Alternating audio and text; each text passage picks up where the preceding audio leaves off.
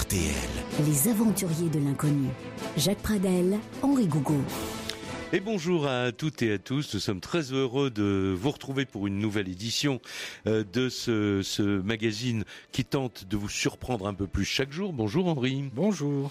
Alors aujourd'hui, on va parler d'un sujet passionnant, encore euh, peu connu, il faut le dire, ou plus exactement peu reconnu euh, par le monde médical parce que ça gêne aux entournures un certain nombre de gens euh, d'admettre que euh, alors que certaines personnes sont en état de, de coma cérébral ou à la suite d'un accident de la route, d'une intervention chirurgicale, certains des patients reviennent à la vie. Ça, c'est normal puisque les médecins en fait sont là, ils sont là pour ça. Hein mais ils reviennent en disant mais pendant que j'étais endormi ou pendant que j'étais dans le coma, il s'est passé ça, il s'est dit ça, j'ai vu ceci, j'ai vu dans la euh, salle d'attente euh, euh, de l'hôpital ma famille qui était très inquiète, etc. Alors on parle d'expériences de mort imminente, c'est les fameuses NDE, e. du fameux docteur Raymond Moody. Et aujourd'hui, eh bien, on va déjà proposer à ceux qui nous écoutent une, une autre façon d'en parler. On va parler d'expériences de mort provisoire, et cela grâce à notre invité. C'est-à-dire de, de, gens qui sont médicalement morts et un céphalogramme plat, c'est ça? Hmm? et, et, et, qui reviennent quand même à la vie alors que euh, c'est apparemment pas possible. Voilà, absolument. Alors bonjour, le docteur Jean-Jacques Charbonnier. Bonjour. On vous a invité parce qu'il faut dire que bon, vous êtes médecin anesthésiste réanimateur. Il y a euh, maintenant euh, de très nombreuses années. Eh oui. Il est arrivé une chose. Alors, euh, je ne dis pas le mot par hasard, c'est parce que le, dernier livre que vous avez publié euh, aux éditions First à la fin du mois de juin, donc c'est tout tout récent, s'intitule cette chose. Alors, cette chose qui vous est arrivée, évidemment, vous en parlez dans votre livre. On va, ben, on va inviter ceux qui nous écoutent, ils veulent en savoir plus, à se référer euh, au livre. Mais toujours est-il que, en fait, vous parlez dans ce livre d'un élément déclencheur, de quelque chose qui s'est passé à une certaine époque de votre parcours médical, à cause duquel, d'ailleurs, vous êtes devenu euh, médecin euh, anesthésiste réanimateur. Et ça a été le début euh, finalement d'un parcours qui fait que aujourd'hui, en 2017, euh, vous dites clairement, euh, j'affirme que tout ce qu'on vient de raconter avec Henri à l'instant est parfaitement possible et qu'il ne s'agit pas d'hallucination. Effectivement. Cette chose qui m'est arrivée à la fin de mon cursus d'étudiant en médecine, alors que je m'apprêtais à être médecin généraliste est survenu dans ma vie. Et alors que je pensais, comme la majorité de mes collègues, que nous sommes tous des sortes de robots biologiques animés par des pensées biochimiques, voilà que cette chose me démontre le contraire. Et une expérience vécue en SAMU, euh, que je décris effectivement, et euh, qui m'a orienté sur cette piste. Cette piste qui me fait me retrouver euh, devant vous dans ces studios de RTL. Parce que si ça n'avait pas existé, ben non, je serais pas du tout dans cette voie. Alors, on va revenir très complètement, évidemment, sur vos réflexions et sur ces affirmations, parce que si vous affirmez, c'est parce qu'il y a eu un certain nombre d'expériences, beaucoup de témoignages également qui ne permettent pas, euh, selon vous, en tout cas, de ranger euh, ces témoignages euh, au rayon des hallucinations ou des ou des coïncidences. Bon, mais je voudrais profiter de vous tout de suite, Henri Gogo. Euh, cette idée que euh, il y a une vie après la vie, que la mort n'est peut-être pas la fin définitive, qu'on peut faire des incursions dans cet au-delà, etc., qui à la fois fait peur et fascine, c'est une idée vieille comme le monde. Voilà, c'est pas c'est pas tant l'idée qu'il y a une vie après la vie. Ça, oui, c'est partagé par toutes les religions du monde, mais euh, plus précisément que alors appelons-le âme, appelons-le esprit, mais euh, le mot conscience me, me, convient très bien. La conscience, que cette idée, cette idée que la conscience est indépendante du corps et indépendante du cerveau, ça c'est une idée vieille comme le monde. Mmh. C'est une idée qu'on retrouve d'ailleurs dans les contes. Vous me faites confiance, c'est un domaine que je connais bien. Ah, confiance absolue de ce côté-là. Donc euh, on, a, on, on, on rencontre soit et dans les contes de tous les pays du monde cette idée que la conscience peut sortir du corps, se balader, revenir dans le corps. Il y a d'ailleurs des histoires assez assez cocasse. De, bah, je pense juste comme ça à, un vieux sage qui qui était sorti du corps, qui avait laissé son corps à la garde du de son disciple, puis euh, euh, voilà, il, s'était baladé quelque temps, et puis un moment d'inattention du disciple, il y a quelqu'un qui est venu se fourrer dans son corps. Il ne pouvait plus réintégrer son corps. Heureusement, la mère du disciple était en train de mourir. Le, cet esprit, cette conscience sans corps, s'est réfugié dans le corps de la mère. De, bref, la mère du disciple est, redevenue son maître, quoi. Comme ça. Bon, c'est des histoires qu'on a toujours racontées, ça. Toujours racontées depuis la nuit des temps. Puis bon, euh, c'est une des comment dire, euh, ce qu'on appelle le voyage chamanique et qui est attesté dans toutes, euh, dans toutes les, les, les, les, sociétés les plus anciennes, eh ben c'est ça aussi. Si, le voyage chamanique, c'est une sortie du corps. Et c'est ça qu'on raconte de plus en plus euh, maintenant que la parole se libère, peut-être parce que pendant des années, des années, en tout cas dans le monde occidental, rationnel et cartésien, docteur Charbonnier, on n'osait pas en parler, quoi. Hein. c'est ce, ce qui est important, ce qui me paraît même révolutionnaire, on en parlait avant l'émission, c'est qu'on est en train de passer d'une croyance à un savoir. Et ça, c'est exactement. Si on est devant la Tour Eiffel, on ne va pas dire je crois en la Tour Eiffel, on va dire je la vois. Ben oui, Donc euh, voilà, avec tous ces témoignages que nous avons maintenant, on peut dire euh, de façon sûre qu'il y a une vie après la mort clinique. Alors, euh, dans un instant, après une pause, on va parler très concrètement de toutes ces expériences que vous racontez dans vos livres, parce que j'en ai cité un, cette chose, donc c'est le, le, plus récent, paru chez First à la fin du mois de juin. Il y a un autre livre qui est paru aux éditions Très, Très Daniel également euh, ces derniers mois. Conscience intuitive extra-neuronale. Là, on est dans un début d'explication euh, de parce que si la conscience n'est pas euh, dans le cerveau, alors où elle se niche et puis y en a-t-il qu'une, bon, etc. Mais je voudrais avant cette pause, je voudrais simplement qu'on dise à ceux qui nous écoutent et on y reviendra éventuellement plus longuement plus tard, c'est que cette l'année 2015 est à marquer d'une pierre blanche parce que pour la première fois en France une thèse de médecine, donc d'un étudiant qui, pour devenir médecin, devait faire sa thèse. Une thèse de médecine sur ces phénomènes-là a été publiée et vous en étiez le directeur de thèse. Voilà, un étudiant en médecine qui a travaillé pendant trois ans sur ces fameuses expériences de mort provisoire. Je vous remercie de dire provisoire et non pas imminente. Bah, je vous volé, hein, c'est dans vos bouquins j'ai trouvé ça. Voilà. Ça, ça, semble dire que les gens ne sont pas vraiment morts. Quoi. Voilà. Oui, puis en réanimation, ça ne souffre pas à peu près. C'est-à-dire la définition de la mort euh, clinique, c'est mmh. l'électroencéphalogramme plat. Et on sait que dans les 15 secondes qui suivent l'arrêt cardiaque, on a un électroencéphalogramme plat. Et on sait aussi que dans les conditions optimales de surveillance de nos activités cardiaques, c'est-à-dire unités de soins intensifs ou de réanimation, on a une période incompressible d'au moins deux minutes avant de refaire partir un cœur. Et que dire de tous les cœurs qui sont réanimés sur la voie publique et à domicile? Donc on est sûr aujourd'hui que quelqu'un qui a présenté un arrêt cardiaque a bien connu une mort clinique. Voilà, et ce sont les constatations de François Lallier, François Lallier, dire maintenant le docteur François Lallier, puisque il a eu sa thèse avec euh, d'ailleurs les félicitations du jury. Mention euh, très honorable. Mention très honorable, ce qui est euh, considérable hein, dans le, maximum de la médecine, c'est le maximum. Voilà. Alors on fait une pause, et puis dans un instant, eh bien, on revient vous raconter ces histoires qui vont vous étonner ou vous faire rêver. Les aventuriers de l'inconnu, Jacques Pradel et Henri Gougou sur RTL. Les expériences de mort provisoire euh, à la une de notre émission avec euh, notre invité, le docteur Jean-Jacques Charbonnier, médecin, anesthésiste, euh, réanimateur, qui publie régulièrement d'ailleurs des livres pour témoigner auprès du, grand public de ses expériences, de l'évolution aussi de sa pensée autour de ces phénomènes. Mais maintenant, on n'est plus dans le peut-être, dans le je crois que. Vous dites, j'affirme qu'un état de conscience modifié est possible quand le cerveau s'arrête. Euh, j'affirme qu'on peut, on en parlera dans un petit instant, établir une communication télépathique avec des comateux et bon, etc., etc. D'ailleurs, dans l'un de ces principes que vous émettez, il y a d'ailleurs la clé de votre livre, cette chose. Voilà. Parler de cette chose aussi. Euh, Henri, euh, avant qu'on rentre dans le détail des témoignages. C'est une question bête qui me, qui me trouble un peu.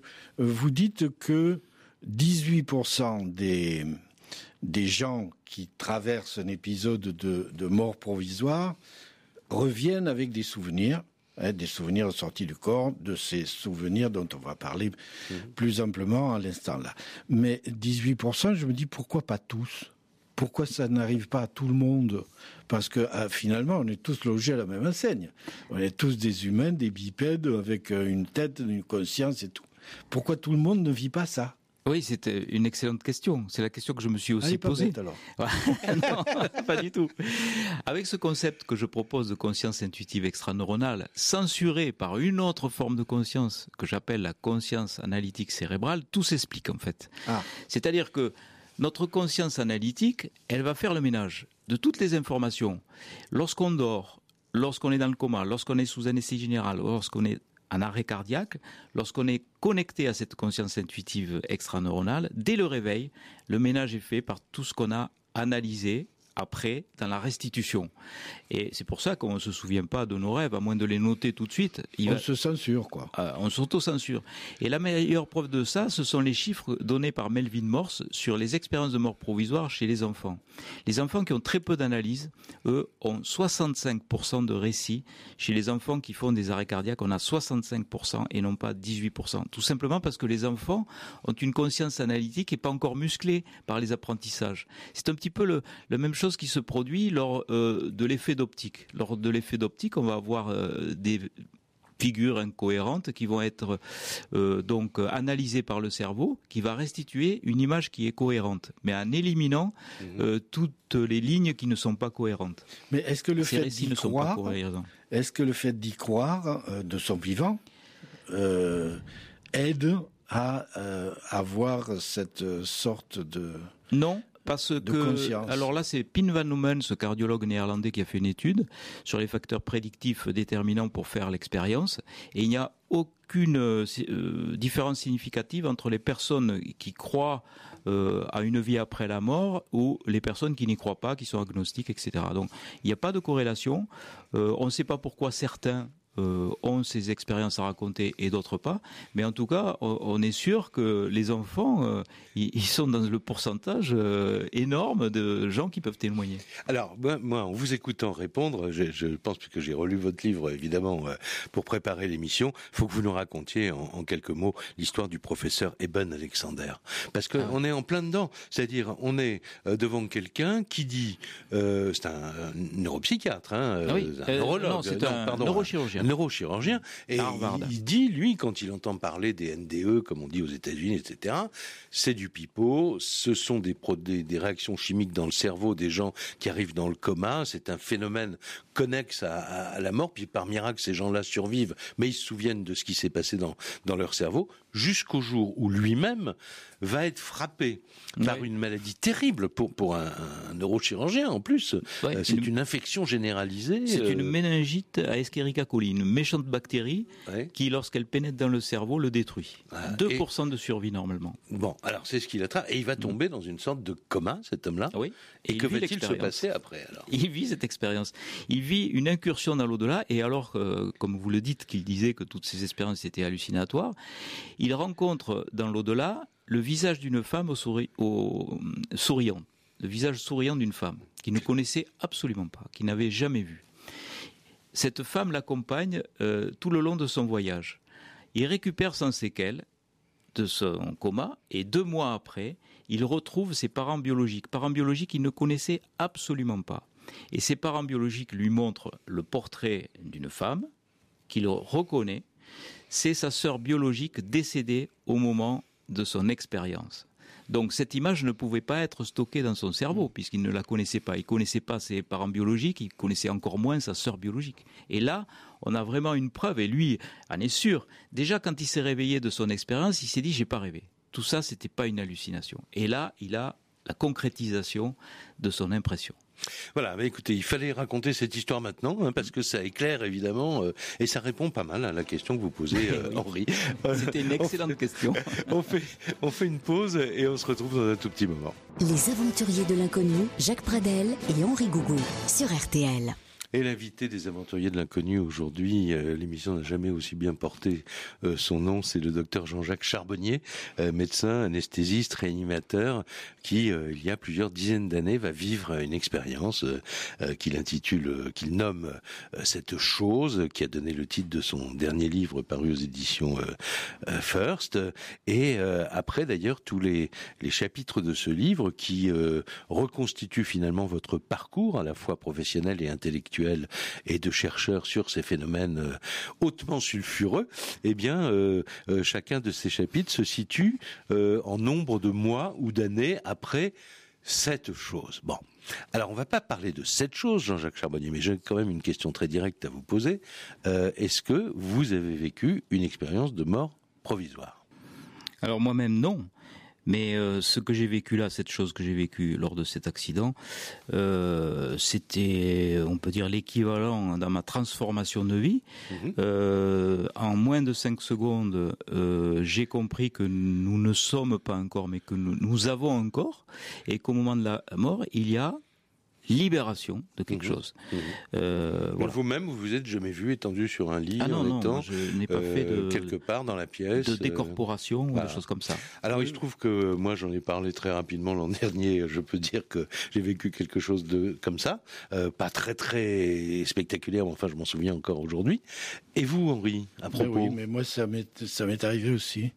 Ça m'est arrivé. Je suis brièvement sorti de mon corps, mais c'est à la suite d'une expérience poétique en fait, mhm. parce que ça remonte au temps où j'étais étudiant à Toulouse, votre, mhm. votre, votre pays, votre patrie, mon ami, et je vivais à la cité universitaire à Toulouse et J'étais passionné de poésie, de, de, de, de, des surréalistes à l'époque, André Breton, puis René Daumal. René Daumal, qui est un poète oublié, mais quand même qui est, l'introducteur en, Europe et en France en particulier des grands textes euh, de l'hindouisme. Voilà, il, il a eu une influence importante sur les surréalistes. Et lui, publie un texte à cette époque dans une revue que j'achète de temps en temps, quand mes finances le, permettent, euh, qui s'appelait Le Grand Jeu. Et dans Le Grand Jeu, bon, je vais pas m'étendre, mais Domal rapporte une expérience de sortie du corps. Je vais vous lire une partie de son texte quand même. Il dit Je veux tout de suite, pour empêcher qu'on ne voit dans tout cela que de belles rêveries, un vague goût du mystère et de faciles divagations sur le surnaturel, je veux apporter mon témoignage et donner la recette qui permettra à quiconque en aura le courage de tenter une vérification expérimentale. Il dit cela, puis il explique comment il fait. Mhm pour sortir de son corps. C'est-à-dire que je me couche le soir comme tout le monde, détendant tous mes muscles avec soin, vérifiant que chacun était bien complètement abandonné à lui-même, je respire longuement et profondément sur un rythme régulier jusqu'à ce que mon corps ne soit plus, enfin, etc. J'imagine alors que je me lève, que je m'habille, mais, et c'est le point essentiel que je réclame à ceux qui veulent m'imiter, un courage et une puissance d'attention peu ordinaire, J'imagine chaque geste dans ses moindres détails avec une telle exactitude que je devais me représenter l'action de chausser une espadrille dans le même temps précisément que j'aurais employé à la chausser dans la vie corporelle. Bref, à un moment, quand, il, quand on fait tout ça, il arrive qu'on sort de son corps. Évidemment, moi, jeune étudiant littéraire exalté, je me dis, je vais le faire. je vais essayer. Et effectivement, j'essaie. Alors, ça prend du temps. Ça prend du temps parce que euh, euh, mentalement, se relever, se chausser, s'habiller, etc., on s'endort avant la fin de l'opération. Donc, pendant long, euh, quelques semaines, je m'endors avant la... et, à, et à un moment, et un, jour, ou plutôt une nuit, parce que ça se passait le soir tard, je me retrouve debout dans le couloir du sixième étage de la cité universitaire de Toulouse. J'ai encore la vision photographique du long couloir désert et je me dis, ça a marché. et à peine, à peine étais-je dit cela que je me retrouve à nouveau dans mon corps. L'expérience a été brève, mais quand même, je ne l'ai jamais oublié. Ça a fonctionné. Ça a fonctionné. moi, je fais des ateliers d'hypnose Euh, j'appelle ça transcommunication hypnotique. Et à la fin des ateliers, je fais remplir un questionnaire aux personnes 80 anonymes, donc ils peuvent raconter, euh, c'est tout à fait libre. 82% des personnes disent avoir eu une expérience hors du corps 65% des personnes disent avoir été en contact avec un défunt pendant l'expérience ah d'hypnose. Ah Cela dit, je, voudrais préciser quand même un, dernier point, c'est que euh, c'est une expérience, j'ai appris par la suite que c'était une expérience qui pouvait être dangereuse, parce que m'a dit un chaman de mes amis, n'importe qui peut passer par là et squatter votre corps, et vous ne pouvez plus rentrer dedans. C'est votre histoire de tout à l'heure. oui, oui, c'est l'histoire. Mais vous faites bien de dire ça, parce qu'il y a aussi d'autres techniques qui qui sont employées et qui peuvent être très très dangereuses, voire mortelles. Je pense au jeu du foulard en particulier. Euh, des adolescents qui peuvent faire ces, ces, ces jeux euh, pour essayer d'avoir ce genre de sensation, euh, ça fait des ravages et ils peuvent mourir de ça. Donc j'en je, profite d'être à ce micro pour dire attention, ne jouez surtout pas à faire ce genre de choses. Mmh. Alors, cela dit, il y a un certain nombre d'expériences, on va dire, sauvage, euh, même si là, elle est, sauvagement préparée euh, pendant des nuits et des nuits où il essaye de sortir de son corps. J'imagine Henri euh, en train de faire ça, j'adore. mais en même temps, pour en revenir au sujet que vous développez dans, dans vos livres, Jean-Jacques Charbonnier, c'est que là, on a des gens dont la conscience, parce que la conscience d'Henri Gougon, on va dire, elle était libre d'imaginer ce qu'elle voulait. Enfin bon, personne s'est étonné que ça fonctionne finalement. Alors que les gens dont vous parlez, ils sont dans, parfois en état de coma euh, cérébral, de mort euh, euh, clinique dans ces quelques secondes dont vous dites qu'il y a deux minutes, quoi, quand quelqu'un fait un arrêt du cœur. 15 secondes. 15 secondes. 15 secondes après. d'accord. Donc si le cœur est pas reparti, bah, pourtant ça, dans, dans, le, vous avez été aussi urgentiste. Oui. Quelquefois, les médecins s'acharnent de très très longues minutes pour faire repartir le cœur. Ah oui, on s'acharne. Euh, mais, c'est réversible. 15 secondes, on est en état de mort clinique. Mais on Donc ici, il se passe quelque chose au-delà des 15 secondes, vous dites, bah, il faut là, différencier la mort cérébrale de la mort clinique. Parce que la mort cérébrale, justement, il faut bien euh, mhm. souligner les choses, les définitions. La mort cérébrale est irréversible. Mhm.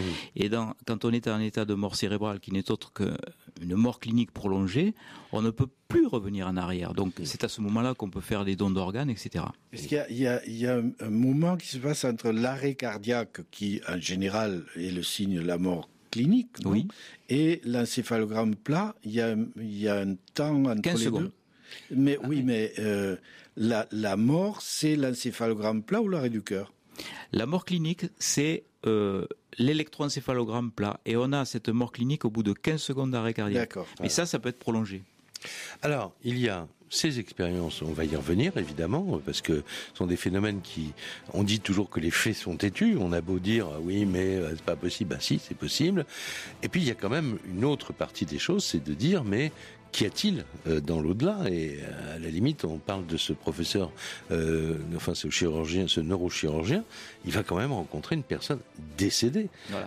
alors, ça, c'est une autre branche de vos recherches et on va en parler dans un instant. Les aventuriers de l'inconnu, Jacques Pradel et Henri Gougo. RTL.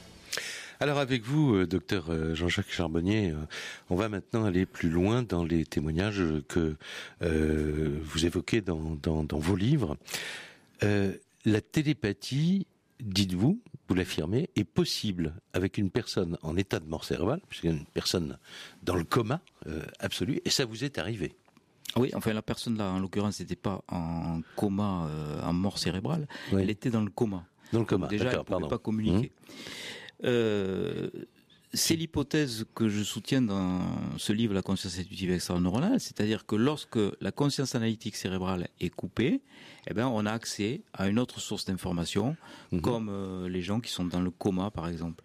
Et j'ai eu euh, deux exemples personnels de télépathie chez le comateux, alors que je m'intéressais tout juste à ce sujet-là. Mais ce qui est formidable, c'est que la, télépathie, elle vient, la demande, elle vient de la personne qui est dans le coma, quand même. Hein. Absolument, oui. La première personne, c'était euh, une jeune femme qui s'était intoxiquée par des barbituriques, qui avait sa sonde d'intubation bouchée. Mhm on m'appelle à son chevet pour euh, la, sauver, oui, euh, puisqu'elle était en détresse hypoxique. Et, Ça veut dire euh, qu'elle hypoxique Elle manquait d'oxygène. Donc le réflexe numéro un, c'est d'aspirer la sonde. Et c'est ce que je voulais faire. Et l'infirmière me dit non, non, c'est pas la peine, j'ai vérifié. Bon, en l'occurrence, j'avais aucune raison d'insister. C'était une très bonne infirmière. voilà. Mais pourtant, je reçois une information. Je reçois une information qui me dit il faut aspirer cette sonde, il faut aspirer cette sonde. Donc, je finis par vexer l'infirmière et aspirer la sonde et il y avait un bouchon. L'histoire ne s'arrête pas là. Plusieurs heures après, je vais revoir cette, cette femme qui était complètement récupérée, qui était consciente, elle était plus dans le coma, et elle me reconnaît.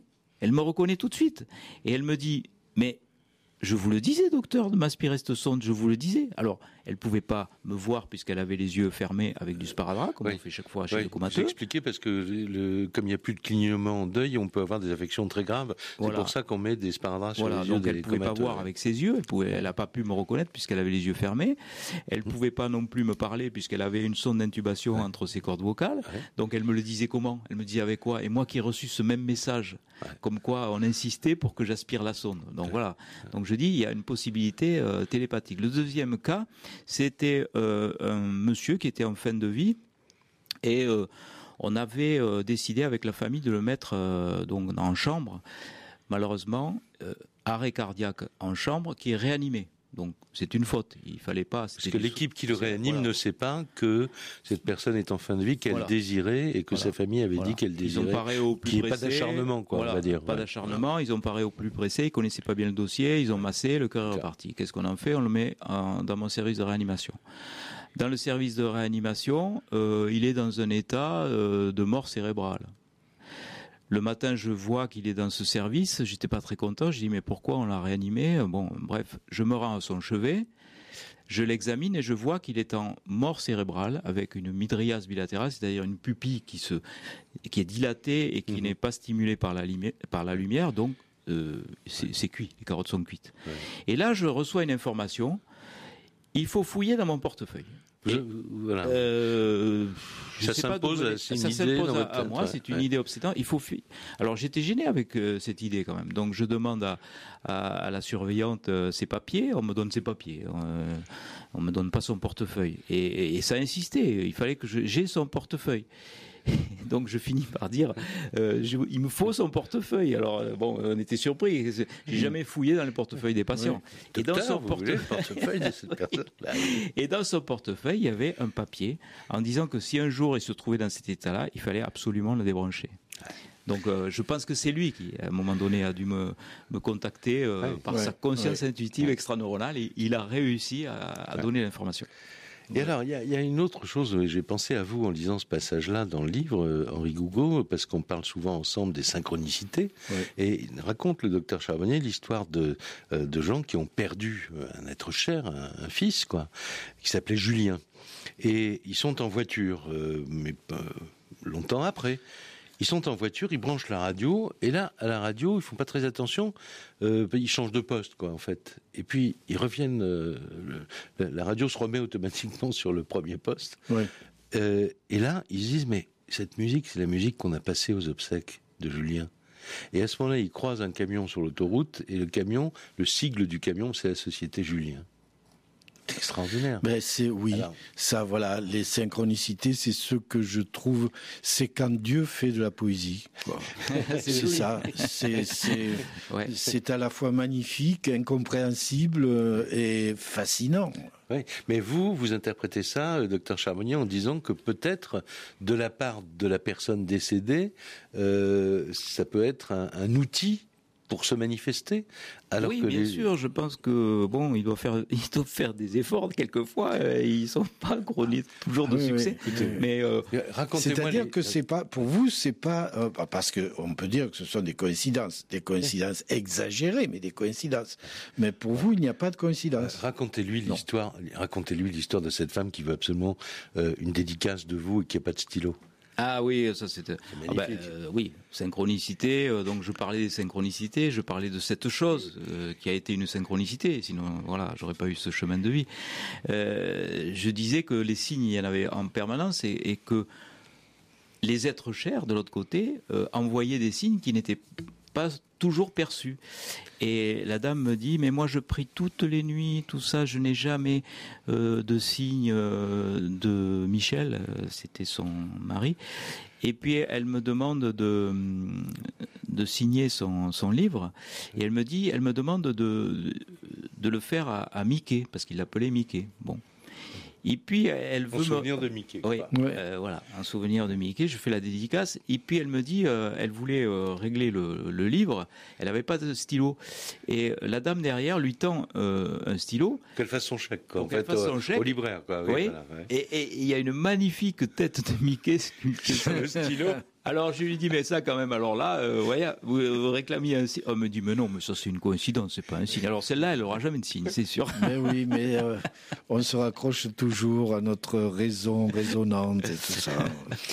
Alors euh, s'il y a une vie euh, après euh, la vie, s'il y a cette conscience qui peut baladeuse on va dire, est-ce que ça va dans le sens de la réincarnation Mais Oui, c'est la question. Renouvelle, ça renouvelle quand même complètement l'idée de l'idée de la réincarnation. Oui. Eh bien, c'est la question que j'allais vous poser dans quelques instants après la pause. Les aventuriers de l'inconnu, Jacques Pradel et Henri Gougo. RTL. Avec euh, notre invité, le docteur euh, Jean-Jacques Charbonnier, et finalement Henri Gougo, hein, en partant de, de l'expérience de mort provisoire, on en oui. arrive à, quand même à des explications un peu plus vertigineuses. Et c'est pour ça qu'il y a un instant, je disais, moi, ça me fait penser, à ce moment-là, j'avais envie de vous poser la question.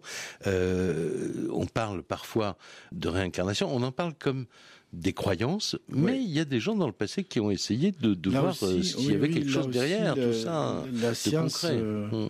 euh, s'y intéresse alors que jusqu'à peu de temps, euh, seuls les spiritualistes, les chercheurs euh, spirituels, quoi, ésotériques, ouais. quoique la réincarnation, quand même, il faut bien dire que quelques milliards de terriens ah ben, d'Orient et d'Occident croient à la réincarnation. Si on admet l'idée que l'esprit est indépendant du corps et qui se balade, qui peut, pourquoi pas, se réincarner dans un ventre de femme? Bref, il y a quand même quelques milliards de terriens d'Orient et d'Occident pensent que notre âme, notre esprit, bref, notre conscience après la mort revient dans un ventre de femme et renaît à la vie. Depuis les années 1960, des chercheurs, surtout hindous et américains, enquêtent sur des phénomènes dits de mémoire extrasensorielle, terme adopté pour désigner des souvenirs qui ne, qui ne peuvent pas être logiquement reliés à la mémoire du sujet qui prétend les avoir et sont associés au cerveau d'un défunt. Ainsi, le cas d'Abeit Suzulmus, riche maraîcher turc, qui a été étudié conjointement par le docteur Banerjee, l'université de Jaipur, et le docteur Ian Stevenson, département de psychiatrie et de neurologie de l'université de Virginie aux USA. Le 31 janvier 1956, Abeit Suzulmus meurt assassiné par trois de ses ouvriers dans une écurie de sa propriété. Alors le, le nom imprononçable, je ne dirais pas le nom du village, c'est dans le district de Midik en Turquie. Il a une femme, Saïda, et trois enfants.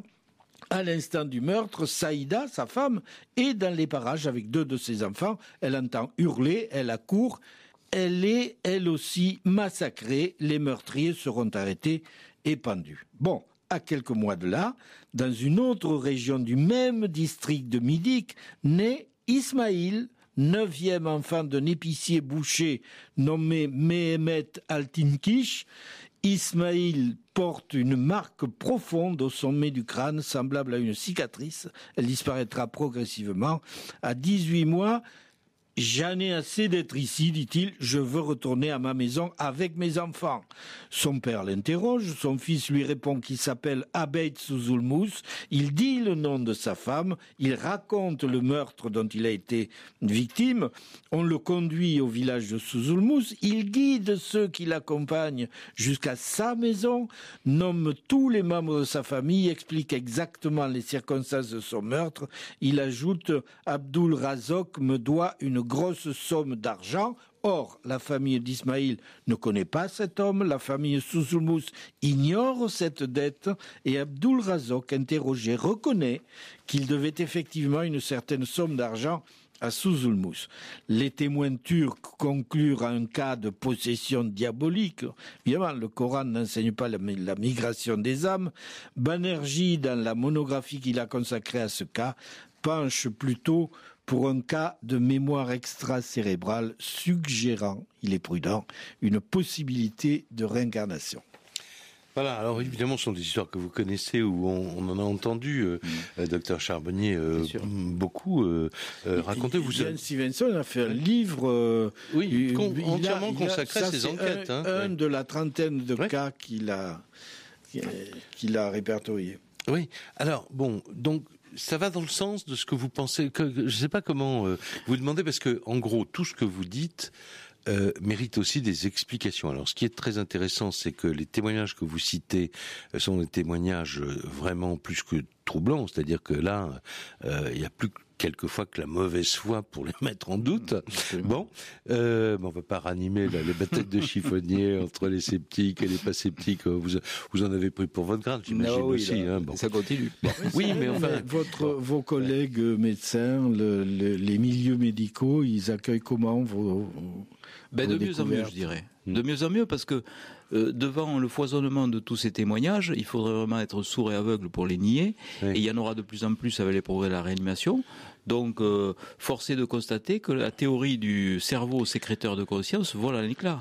Alors, si, moi, comme on arrive à la fin de l'émission, il nous reste moins de deux minutes. Hmm. Euh, on a envie, euh, et c'est pas forcément pour faire le, sceptique de, de, de, service, mais de dire, alors, si la conscience n'est pas logée euh, ou dans le cerveau, est-ce qu'il y en a deux, et où est l'autre? Ah oui, mais l'autre, elle, elle est pas localisée. Qu'est-ce qui se passe dans les histoires que vous racontez Il faudrait prendre une analogie. Euh, nos iPhones avec les iCloud, c'est pareil. Bon, euh, l'information n'est pas n'est pas fabriquée par le téléphone, elle est reçue par le téléphone. Et notre cerveau serait finalement un filtre réducteur de cette conscience intuitive extraneuronale, qui serait traduite en conscience analytique cérébrale. Et c'est pour cela que on a chez des enfants euh, le filtre qui ne fonctionne pas bien. Ils ont des réminiscences de vie antérieure, comme vous vous dites. Euh, ils ont quelquefois des perceptions médiumniques, les enfants, parce que leur conscience intuitive extraneuronale est encore accessible. La conscience mhm. analytique qui fait la censure n'a pas encore eu le temps de travailler. Mais après, vers l'âge de 7 ans, tout ça s'estompe. Voilà. Et, l'âge, euh, ce sera ma dernière question, l'âge à laquelle euh, les, les, les, hommes et les femmes font, peuvent faire des, des expériences de sortie du corps ou d'expériences de mort euh, provisoire ou imminente, etc., n'a rien à voir avec l'expérience en elle-même. Enfin, ça touche tous les âges. oui, ça touche indifféremment les âges, mais les discours vont être différents. Par exemple, un enfant... Et tous les continents, c'est la question oui, dans la question. mais avec des cultures différentes, c'est-à-dire avec des mots différents. Les enfants vont dire, par exemple, pour décrire l'être de lumière, j'ai vu un monsieur qui s'éclairait tout seul. C'est joli.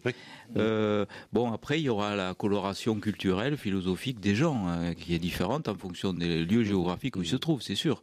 Mais on voit bien qu'ils sont tous allés au même endroit. C'est comme si on prend un Parisien, un Russe, un Esquimau, on la voit à Venise. Il y aura trois discours différents, mais au bout du compte, on verra bien qu'ils sont allés visiter la même ville.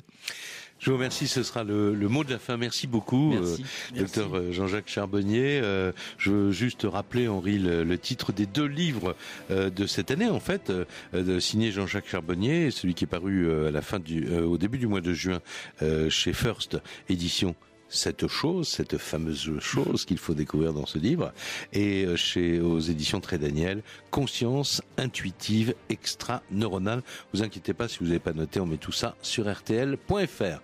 À bientôt. Au revoir Henri. Au revoir.